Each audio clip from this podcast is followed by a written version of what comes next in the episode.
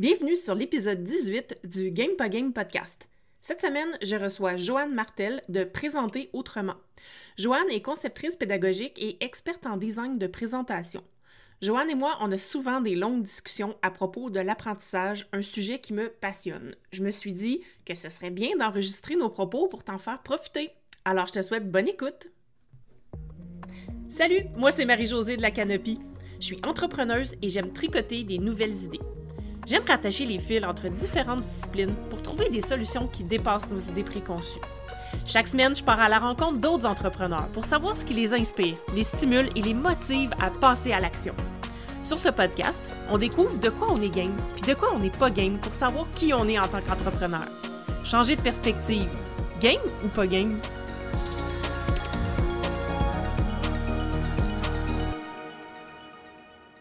Salut Joanne, bienvenue sur l'épisode. Merci Marie-Josée de l'invitation. Ça me fait vraiment plaisir que tu sois ici parce qu'aujourd'hui, on va aborder un sujet que j'apprécie énormément puis sur lequel je, lis tout le temps, c'est l'apprentissage. Puis toi, tu es comme un peu une spécialiste d'apprentissage, je dirais, ben pas un peu, en fait, c'est que hum, on parle souvent de l'apprentissage ensemble, puis on pourrait parler des heures et des heures. Fait que je me suis dit, je vais t'inviter sur mon podcast pour qu'on puisse vraiment en parler puis enregistrer ça. Génial. Effectivement, l'apprentissage, l'éducation, le transfert de connaissances, c'est quelque chose qui me passionne presque autant que toi. ben, je pense que peut-être plus même. D'abord, est-ce que tu voudrais juste te présenter pour que les personnes qui nous écoutent euh, sachent qui tu es et ce que tu fais? Oui, bien sûr. Mon nom, c'est Joanne Martel. Je suis concepteur pédagogique et designer de présentation orale. Donc, j'aide les gens à faire des conférences, à faire des formations pour que le transfert d'informations, de, de connaissances soit le plus dynamique possible et surtout pour que tout le monde en parle et que personne n'oublie. Yes, c'est ça qui est le plus important hein, parce que on a-tu vu des présentations plates? Moi, en tant qu'ex-étudiante au cycle supérieur, j'ai assisté à beaucoup de colloques euh, de, de professeurs, d'experts, de scientifiques, puis mon Dieu, je pense qu'il faudrait que tu ailles les voir, Joanne, parce que c'était plate, c'était plate, plate, plate. Puis tu sais, des, des, des, des PowerPoint là, chargés, chargés d'informations qu'on se dit, mais j'aurais jamais le temps de tout lire ça pendant que la personne me parle. Écoute, c'est, on n'est même pas obligé de reculer très loin, c'est encore très d'actualité. C'est assez mm-hmm. hallucinant de voir comme quoi les présentations PowerPoint n'ont pas évolué avec toutes les études et les recherches tous les résultats probants qui existent. On est encore dans les années fin 90, euh, début 2000, de la façon dont on présente. En fait, c'est comme si on prenait un document, on faisait un copier-coller, puis on fout ça dans, sur des diapositives. Donc, ça amène énormément de problèmes face à, l'apprentissage, même que des fois, je me pose des questions à savoir euh, comment les gens réussissent à apprendre dans un environnement comme ça. Hmm. Puis, tu sais, là, on s'entend que la plupart des personnes qui nous écoutent ici euh, sont plutôt des entrepreneurs en ligne.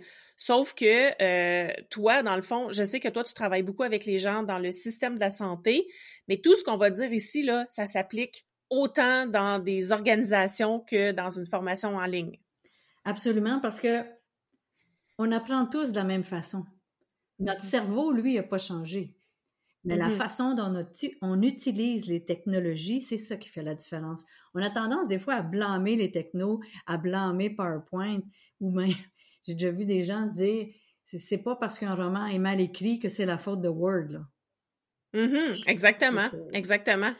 Donc, euh, c'est ça, il faut, il faut s'assurer de bien utiliser les technologies pour euh, faire, avoir au moins un, un transfert d'informations, de, connaissances qui soit valable. Mm-hmm. C'est sur l'utilisation. Oui, exactement. Puis toi, où tu commences? Comment tu commences là, quand tu dis, euh, bon, là, je vais créer une nouvelle formation ou une nouvelle présentation ou une conférence, etc. Par où tu commences? En fait, l'idéal, quand un, client nous demande une formation sur un sujet précis, c'est sûr que nous, on a tendance à donner les connaissances qu'on a, à faire des transferts dans ce style-là, mais je demande tout le temps au client, est-ce que vous avez fait un bon diagnostic? Est-ce que mm-hmm. vraiment c'est cette formation-là que vous avez besoin? Et il y a Julie Dirksen dans son livre qui dit euh, How to Design the Way People Learn. Et elle nous donne cinq éléments à considérer dans le cadre d'un diagnostic, c'est-à-dire est-ce que c'est un problème d'environnement, d'habilité, de motivation des gens, ou est-ce que c'est un problème d'habitude ou un problème de communication? Parce que on aborde une formation de différentes façons, dépendant du diagnostic qu'on en fait. Ensuite, on, va, mm-hmm. on va établir c'est quoi l'écart entre la situation actuelle versus la situation souhaitée. Et là, on va développer une formation avec les experts, bien souvent, qui sont sur place. Mmh. Puis les experts, parlons-en parce que mmh, quand on est expert, c'est difficile après de, de, décortiquer ce qu'on fait puis comment on le fait. C'est très difficile parce que les experts ont développé leurs compétences à un niveau d'automatisation. Ils font beaucoup de choses de façon automatique parce que ça sauve de l'énergie au niveau du cerveau de faire mm-hmm. des comportements, d'avoir des comportements ou des activités qui sont automatisés. Ils peuvent faire beaucoup plus de choses qui ne demandent pas autant d'énergie au cerveau. Donc, c'est ce qu'on souhaite tous, sauf que c'est tellement automatisé qu'ils ne sont pas capables de décrire. La meilleure façon dans ce temps-là, c'est d'aller observer sur le terrain comment ça se passe. Et ça, ça vient beaucoup là, du design thinking, c'est-à-dire qu'on va aller observer sur place. On ne va pas faire juste de la recherche ou regarder les études. On va aller voir sur place comment les gens agissent. Ou c'est quoi leur réel besoin? Absolument, absolument. C'est, c'est pas, c'est, c'est de pas faire des formations pour le plaisir de faire une formation et de penser que tout va se régler. Parce que bien souvent, mm-hmm. c'est ce que les gestionnaires pensent. C'est que si on fait une formation, le problème va être réglé tout de suite après. Mm-hmm. Ben oui, c'est la, la belle pensée magique. Absolument, oui, oui, oui. Euh, OK, puis une fois dans ce cas-là qu'on a fait euh, le, diagnostic, qu'on sait exactement où est le problème, puis pourquoi euh, ces personnes-là auraient besoin de se faire former, qu'est-ce qu'on fait après? Qu'est-ce qu'il faut savoir après ça? Il faut voir jusqu'où on veut amener notre auditoire. À quel type de, compétences on veut les amener? Est-ce qu'on veut qu'ils soient juste familiers ou est-ce qu'on veut que ça prenne un certain effort pour faire la performance ou est-ce qu'on veut les amener vers une compétence complète et même une automatisation? Et on s'entend, entre toi et moi, qu'on ne peut pas se rendre à la compétence complète en l'espace d'une formation de trois heures. Non, tout à fait. Puis, euh, il y, a quelque chose d'important que je veux dire à propos de ça aussi, c'est que, euh, tu sais, on voit beaucoup de formations en ligne aussi indépendantes, autonomes, là, que tu fais de manière autonome. Puis c'est difficile de, penser, en tout cas, à, mon point, de mon point de vue, là, c'est difficile de penser que avec ce genre de formation-là, on va être capable justement de faire en sorte que les personnes deviennent des expertes sans parce que hum, elles n'ont pas d'accompagnement ou elles reçoivent pas de feedback de personne. Écoute, ça, on peut en parler pendant des heures. Euh, parce que je suis sur la même longueur d'onde que toi par rapport à que ce soit des formations en ligne ou des formations en présentiel.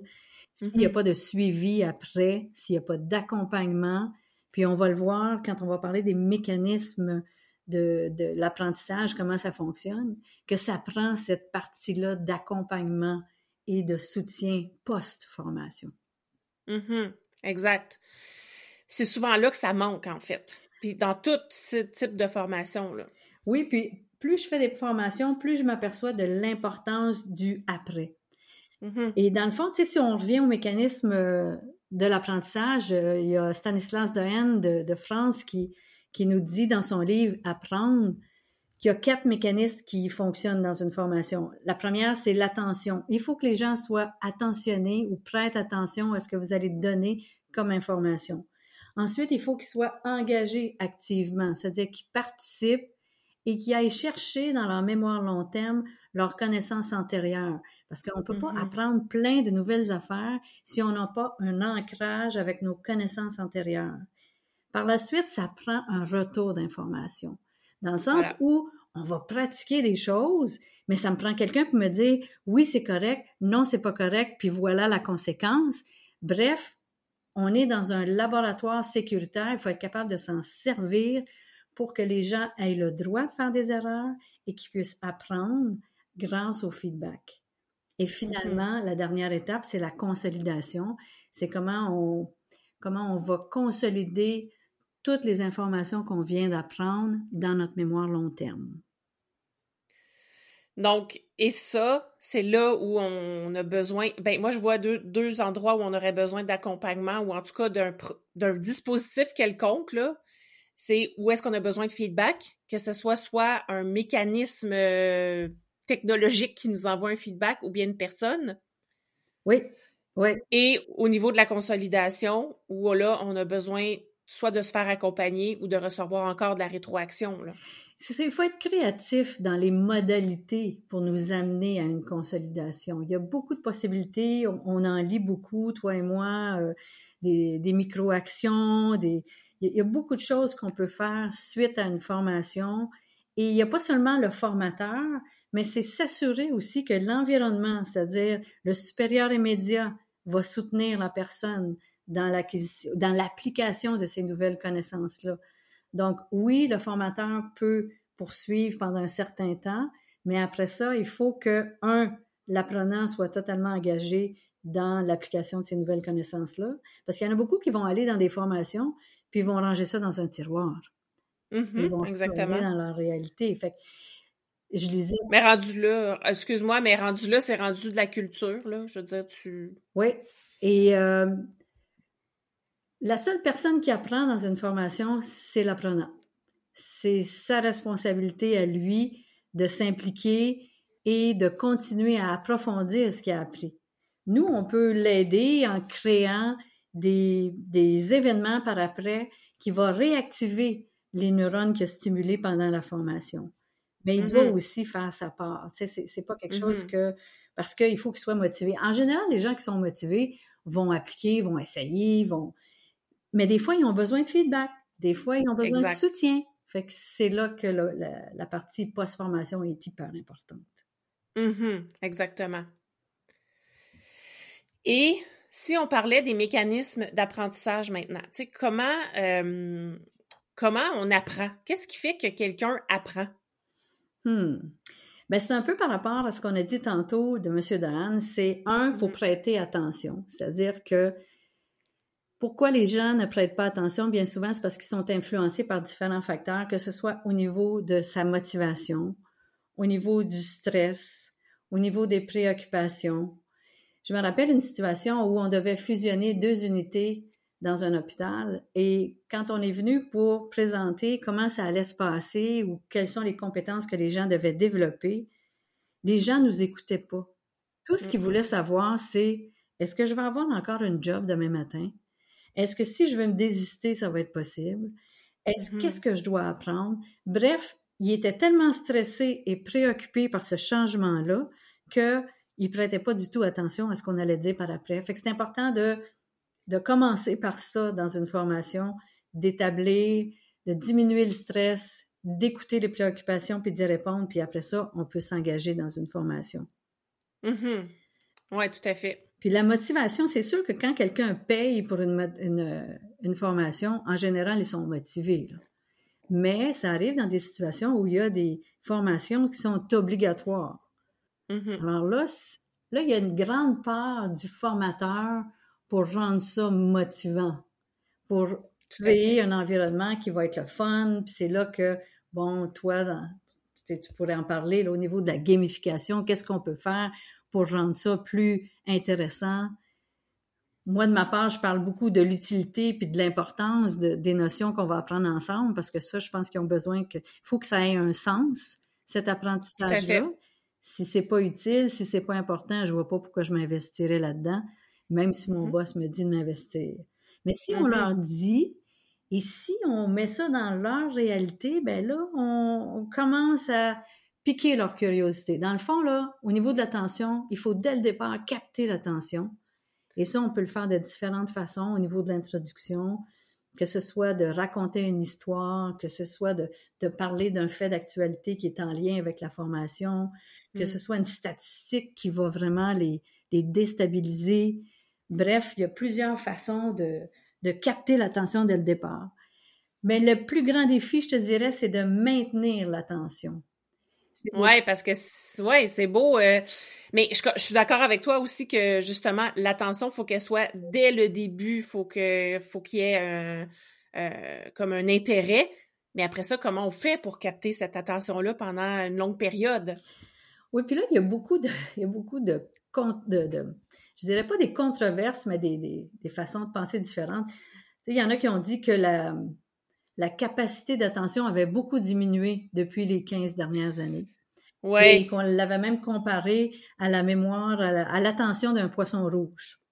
Mm-hmm. à cause des technos, les écrans, les notifications qui arrivent, le, la quantité d'informations euh, auxquelles on est euh, exposé à tous les jours. Là. Oui, exactement. En fait, c'est pas notre mm-hmm. capacité d'attention qui a changé.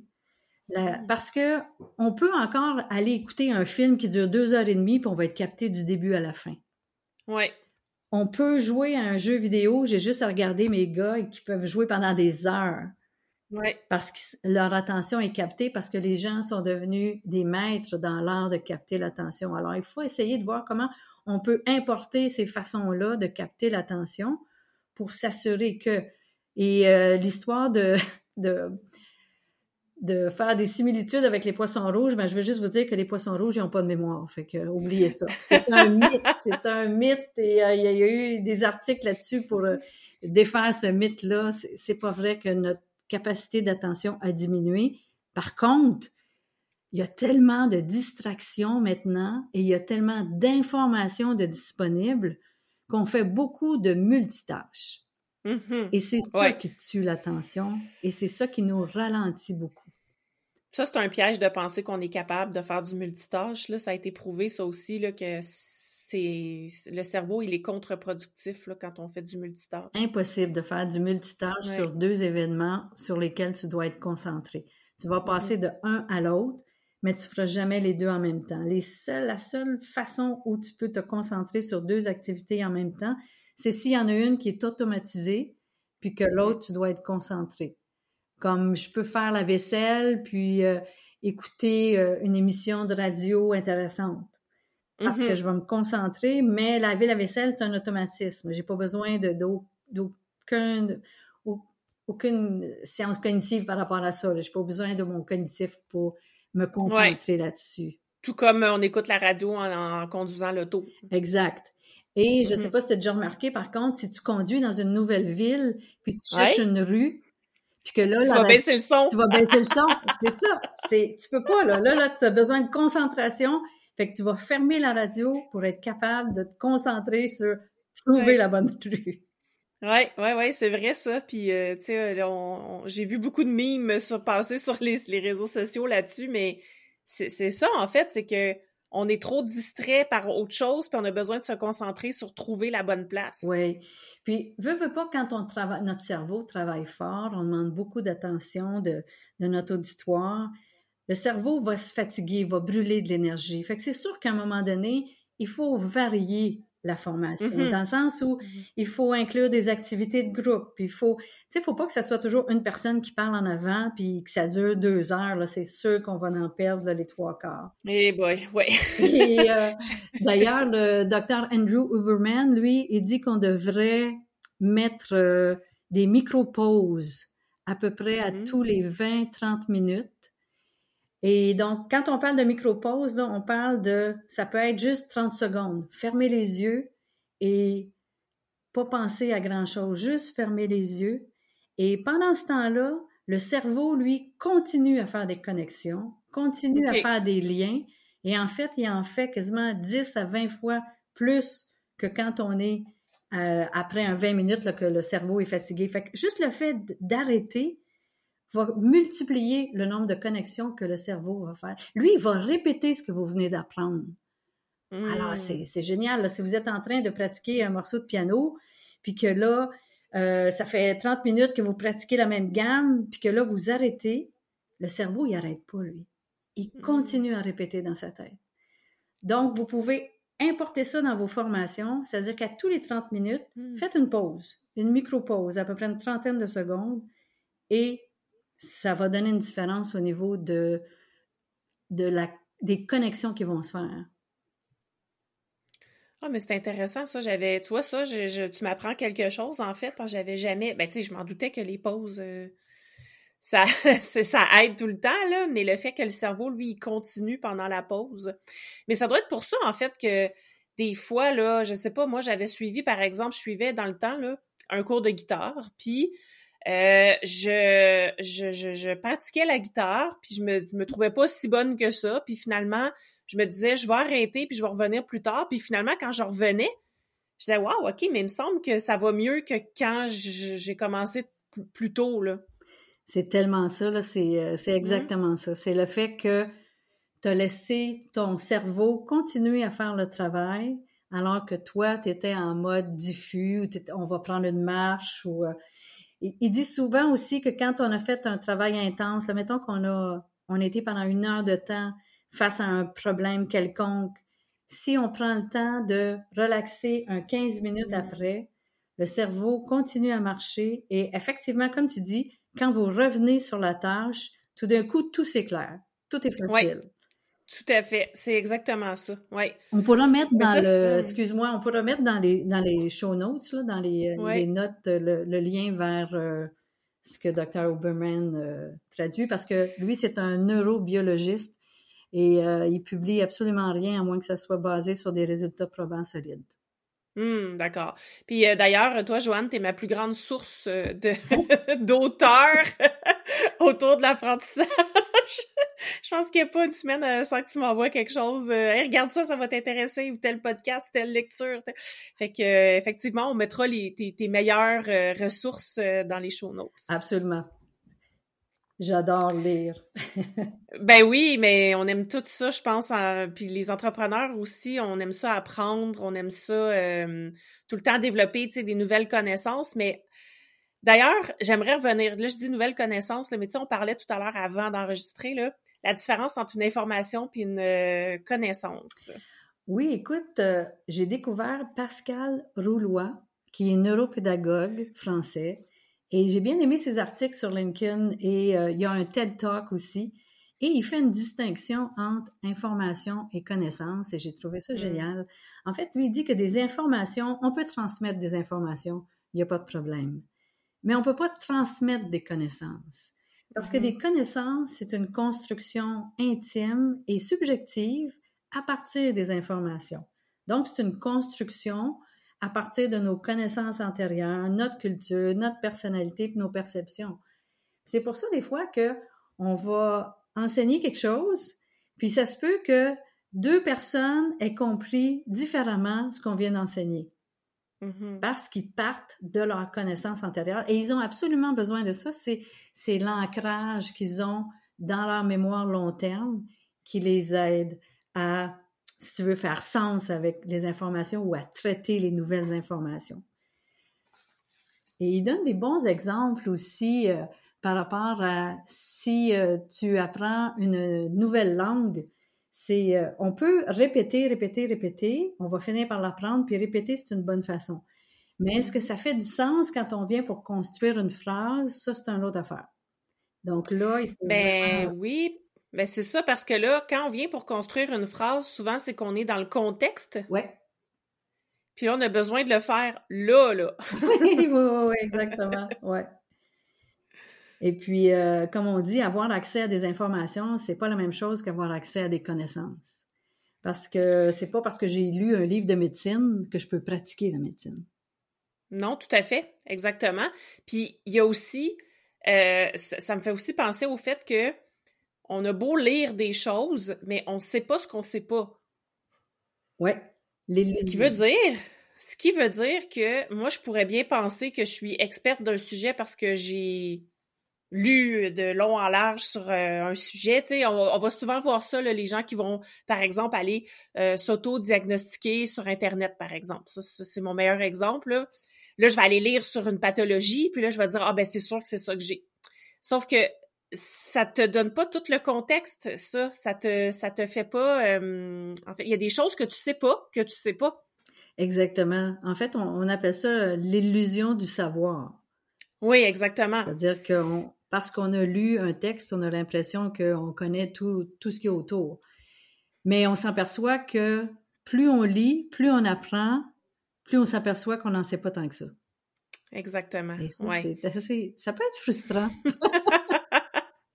Oui, tout à fait. Mais en même temps, c'est impossible de tout connaître sur un sujet, sauf que, bon. Ben, c'est la beauté de la chose, c'est qu'on apprend tous les jours, on apprend tout le temps, puis euh, la neuroplasticité, ça existe jusqu'à la fin de nos jours, alors pourquoi pas en profiter. Mm-hmm.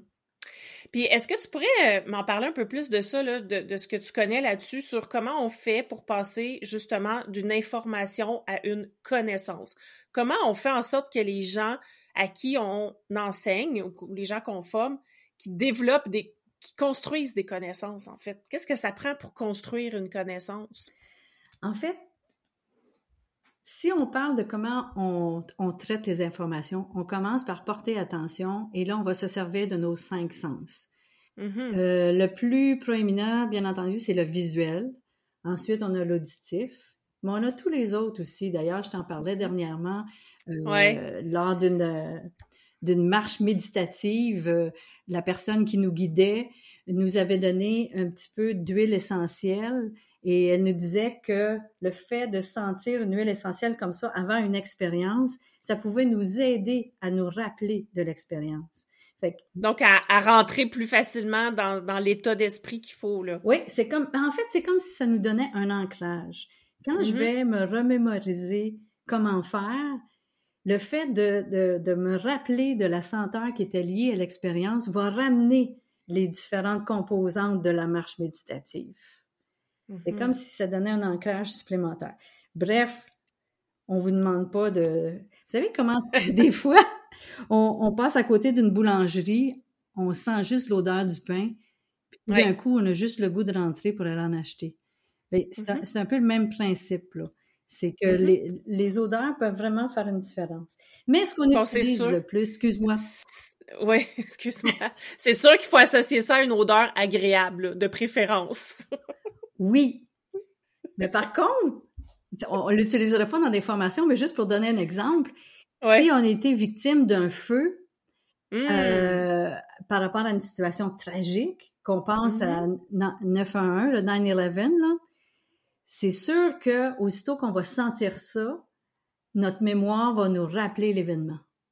Oui, tout à fait. De façon. Puis, euh, même au-delà des odeurs, là, je veux dire, même, je veux dire, tout le monde sait, se rappelle ce qu'il faisait le jour du, des attentats du 9, euh, du 11 septembre, du 9, oui. du 11 septembre.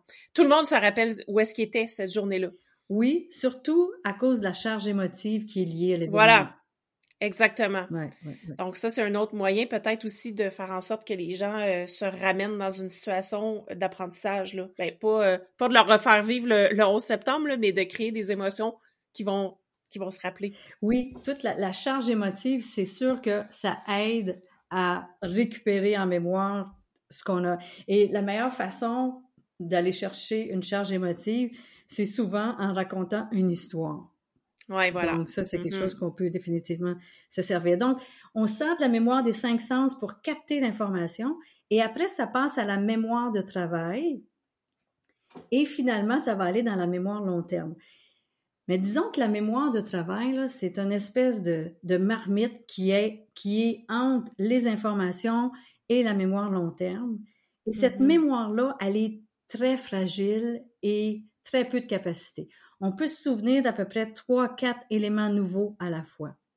Mm-hmm. Et c'est là que toutes nos connaissances antérieures peuvent venir donner un coup de main à la mémoire de travail parce que lui, il y a déjà des schèmes dans la mémoire long terme qui va nous aider à mieux comprendre. Ce qui fait que plus on a des connaissances, plus c'est facile d'apprendre. Mm-hmm. Ça, c'est assez logique. Oui, tout à fait. Ouais. Alors, qu'est-ce qu'on fait pour s'assurer que on va pas surcharger la mémoire de travail, ben, c'est en y allant avec pas trop d'éléments à la fois. On peut y aller avec trois ou quatre groupes d'éléments à la fois, maximum. Si on en met plus que ça, vous allez perdre votre monde. Mm. Allez-y doucement, que ce soit au niveau d'une diapositive, on ne met jamais plus que trois éléments. Je dis tout le temps que le chiffre 3, c'est un chiffre magique. Steve Jobs l'employait à tour de bras. Mm-hmm. Euh, three things to see, da da da da. Donc, trois éléments. Il y a une raison pour ça. Même que votre numéro de téléphone, je ne sais pas si vous avez déjà remarqué, mais il est groupé en éléments de trois ou quatre numéros. Ben ici, euh, ici au Québec, je ne sais pas, en France, c'est-tu comme ça? Je, je pense qu'en France, c'est des groupes de deux. Mais ça reste que c'est des groupes, je pense qu'il y en a quatre ou cinq, là. Mais c'est mm-hmm. probablement le maximum.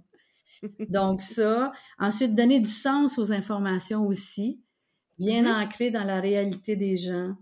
Euh, demander aux apprenants de faire des liens avec leur réalité quand on, quand on propose des nouvelles connaissances. Puis de réfléchir aussi aux similarités puis aux différences par rapport à ce qu'ils connaissent déjà. Ça, ça fait référence à l'andragogie, en fait, qui est l'apprentissage chez les adultes. C'est super important, justement, quand on, on, enseigne à des adultes de faire référence à des connaissances antérieures, à leur, euh, à leur vécu, qu'est-ce qui fait lien avec ce qu'ils vivent. Donc, de faire un lien vraiment avec ce que ces personnes-là ont déjà appris ou leur situation actuelle, ce qui est moins euh, nécessaire pour les enfants, là, mais euh, mais encore là, je pense que c'est pas, ça fait pas de tort de faire avec des enfants non plus, mais. Ça dépend, ça dépend de leur niveau de connaissance. Plus on mm-hmm. avance en âge, plus on peut les habiliter à commencer à faire des liens, à faire des différences. Des relations entre les connaissances, c'est super important. Là. On a une nouvelle information qui arrive. Comment elle s'inscrit dans mes, dans mes connaissances antérieures? Et ça, ça aide à avoir ce qu'on appelle la fameuse méta-réflexion qu'on doit faire, c'est-à-dire réfléchir à ce qu'on vient d'apprendre? Est-ce que ça m'est utile?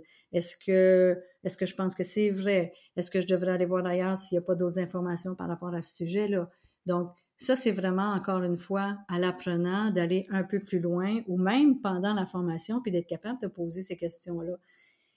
De là, l'idée que euh, intervenir, participer, engagement actif, c'est tout à fait essentiel pour l'apprenant. Oui, oui, tout à fait. Euh, je, je, moi, ça, je pourrais pas te contredire là-dessus. C'est pas mal. Euh, moi, je suis un peu allergique justement aux, formations euh, trop longues ou, aux monologues de la personne qui forme. Là, je, suis vraiment plus de celle qui pense que de mettre les gens en action le plus rapidement possible, c'est ce qui fait en sorte qu'on va garder leur attention, mais aussi qu'ils vont faire sens plus rapidement de ce qu'ils apprennent.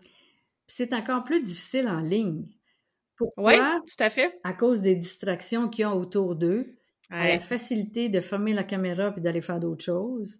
Donc, il faut que vous soyez dynamique, il faut que ça bouge, mm-hmm. il faut que ça soit plus intense. Ça demande plus d'énergie de faire une formation en ligne que de faire une formation. Ben, une formation en présentiel, ça demande une énergie physique, on, donne mm-hmm. beaucoup. Mais en ligne, au niveau de la captation et du maintien de l'attention, ça demande énormément de planification, puis d'organisation, puis de, de, mouvement. Donc, inclure des vidéos, euh, ça aussi, c'est des bonnes façons de maintenir l'attention. Mm-hmm. Et ça nous amène au point qu'il faut varier. Mm-hmm. Dans la variation, ben, il y a plein de possibilités. Là. Il y a plein de, jeux de rôle, il y a plein de des vidéos. Euh, je me répète, il y a des, on peut utiliser euh, mais c'est toi la spécialiste là-dedans. on peut juste utiliser des audios des fois aussi, hein. Tu sais, c'est pas la vidéo là, ça peut être bon. Euh, c'est sûr, c'est une démo à faire, fais une vidéo là. Ouais. Mais euh, pour moi, les vidéos là, c'est pas toujours obligatoire. Tu sais, ça peut être des fois juste des audios qui vont très bien faire l'affaire. Euh, ça peut être ça peut être juste un texte, ça peut être aussi du micro-learning qui est des petites, petites, petites unités d'apprentissage. Là, vraiment, on va on va découper en petites unités, puis on va faire passer à l'action rapidement. Euh, tu sais, ça peut être différentes façons, là. Juste des, visuels aussi. Oui. Puis le... C'est tout ce qui s'appelle multimédia, dans le fond. Ouais. Parce que multimédia, ça veut dire apprendre avec des mots et des images. Oui, voilà. Après, c'est de voir comment on va l'utiliser. Et il y a mm-hmm. euh, Dr. Richard Mayer de l'Université de San Diego qui a fait euh, ça fait 20 ans qu'il fait des recherches sur l'utilisation des multimédias. Il a fait plus que 500 publications. C'est assez rare pour un chercheur. Wow! C'est énorme. Et euh, c'est de là que vient, moi, ma formation sur les présentations PowerPoint et du fait qu'on ne peut pas lire un texte sur une diapositive et écouter un présentateur en même temps. Hmm. C'est impossible. Le cerveau n'est pas capable de prêter attention à deux sources. Il y a un conflit mm-hmm. d'attention qui se crée et euh, si vous faites ça, vous vous, vous vous tirez dans le pied. Puis tu sais, euh, je sais que toi, tu travailles aussi avec des clients pour euh, améliorer, en fait, pour les aider à créer des présentations impactantes pour faire passer des idées. Oui. Fait que ça aussi, c'est important. Là. Si on sort un peu de la formation en tant que telle, là, proprement dit, euh, de capter l'attention, d'avoir des, diapos qui sont, qui sont bien montés, ça aussi, c'est important quand on veut convaincre, on veut persuader une personne ou on veut faire changer d'avis ou etc. C'est super important, ça aussi. Là. Oui, puis c'est un peu comme on disait au début, il faut bien évaluer le niveau de motivation des gens. Puis, moi, les questions que je pose aux gens quand on commence, c'est quand vous posez les questions par rapport à l'auditoire, c'est qu'est-ce que vous voulez qu'ils fassent? Mm-hmm. Qu'est-ce que vous voulez qu'ils pensent? Qu'ils mm-hmm. ressentent? Mm-hmm. Qu'est-ce que vous voulez qu'ils croient? Oui. Puis, qu'est-ce qu'ils ont besoin de savoir? En dernier, parce que je suis très orientée performance plus que les informations qu'on doit leur donner. Et le but de tout ça, dans le fond, c'est pour capter et maintenir l'attention, parce qu'on veut faciliter la compréhension aussi. Ça, c'est un élément qu'il faut toujours garder quand on fait une formation. Il faut maximiser le potentiel de rétention et le potentiel de répétabilité.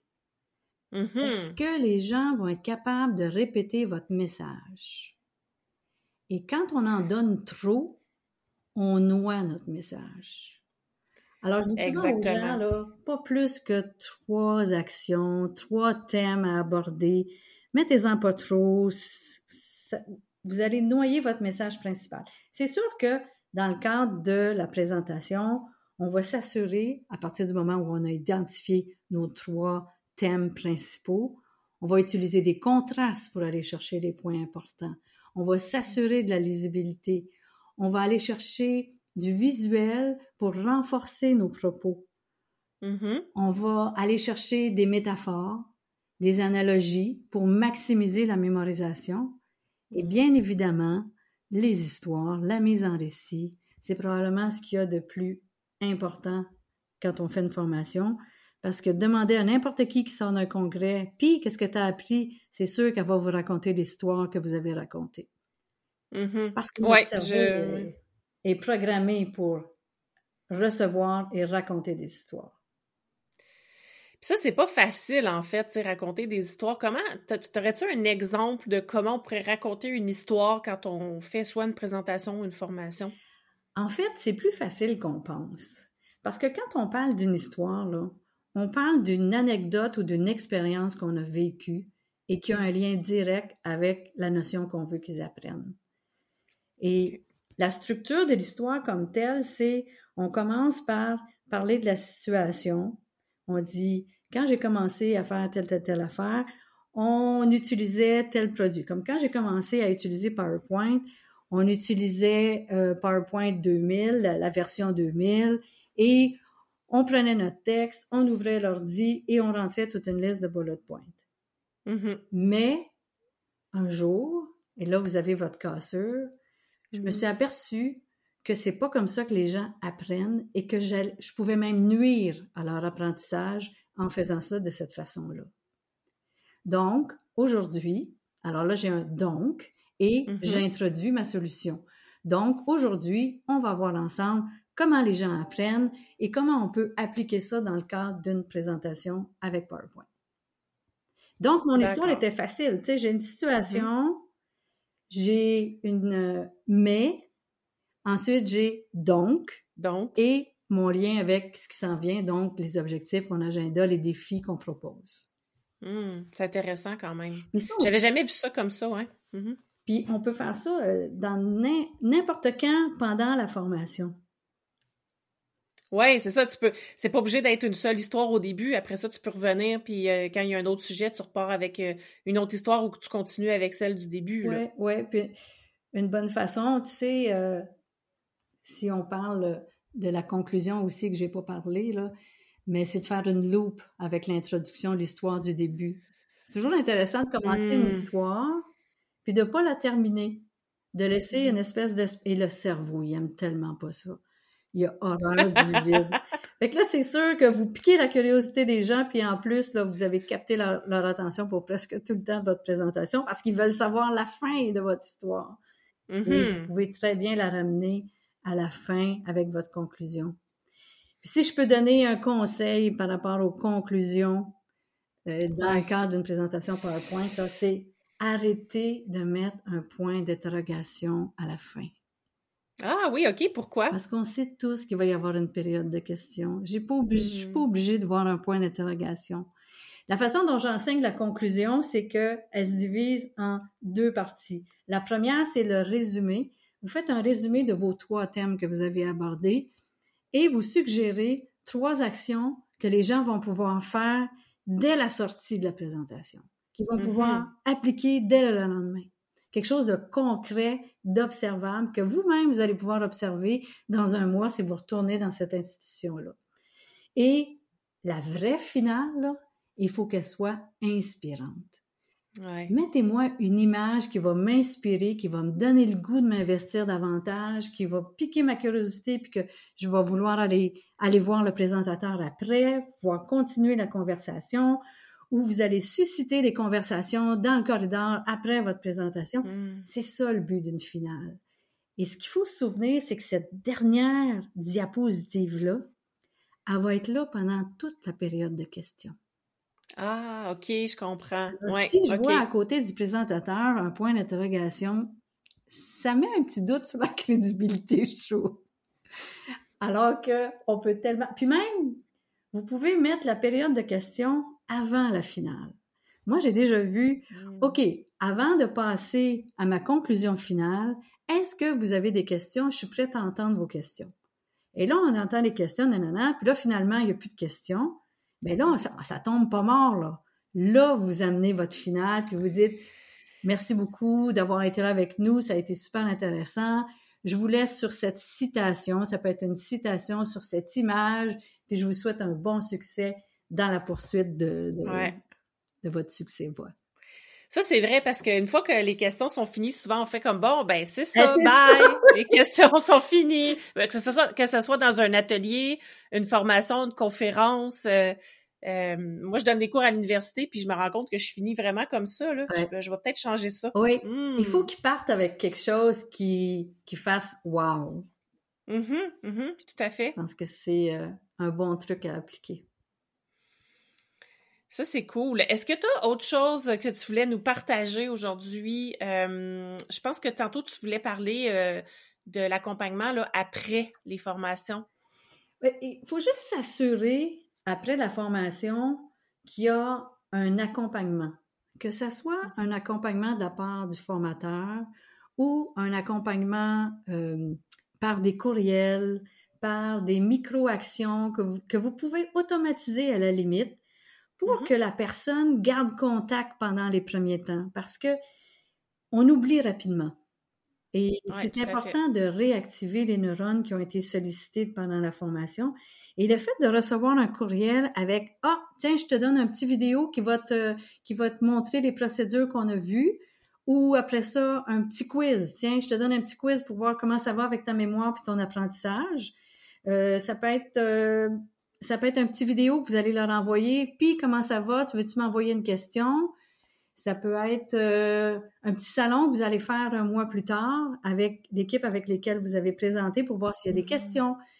Et ça peut aussi, après ça, quand vous avez fait ces micro-actions-là, être s'assurer que le gestionnaire, que le supérieur immédiat va soutenir le nouvel apprentissage, va lui donner l'environnement compatible avec ce que vous avez montré et va l'encourager même dans hmm. cette nouvelle, ces nouvelles connaissances-là.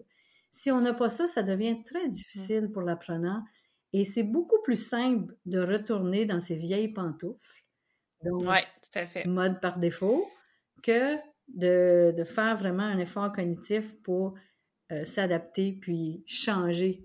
Une habitude qui, des fois, peut être très bien ancrée. Tout à fait. Puis si, mettons, on n'a pas de supérieur, là, mettons que c'est nous autres, notre supérieur, qu'est-ce que, tu conseilles de faire pour euh, s'assurer qu'on, garde le momentum après? Je pense qu'il faut se mettre des rappels sur son cellulaire, mm-hmm. des rappels de réflexion.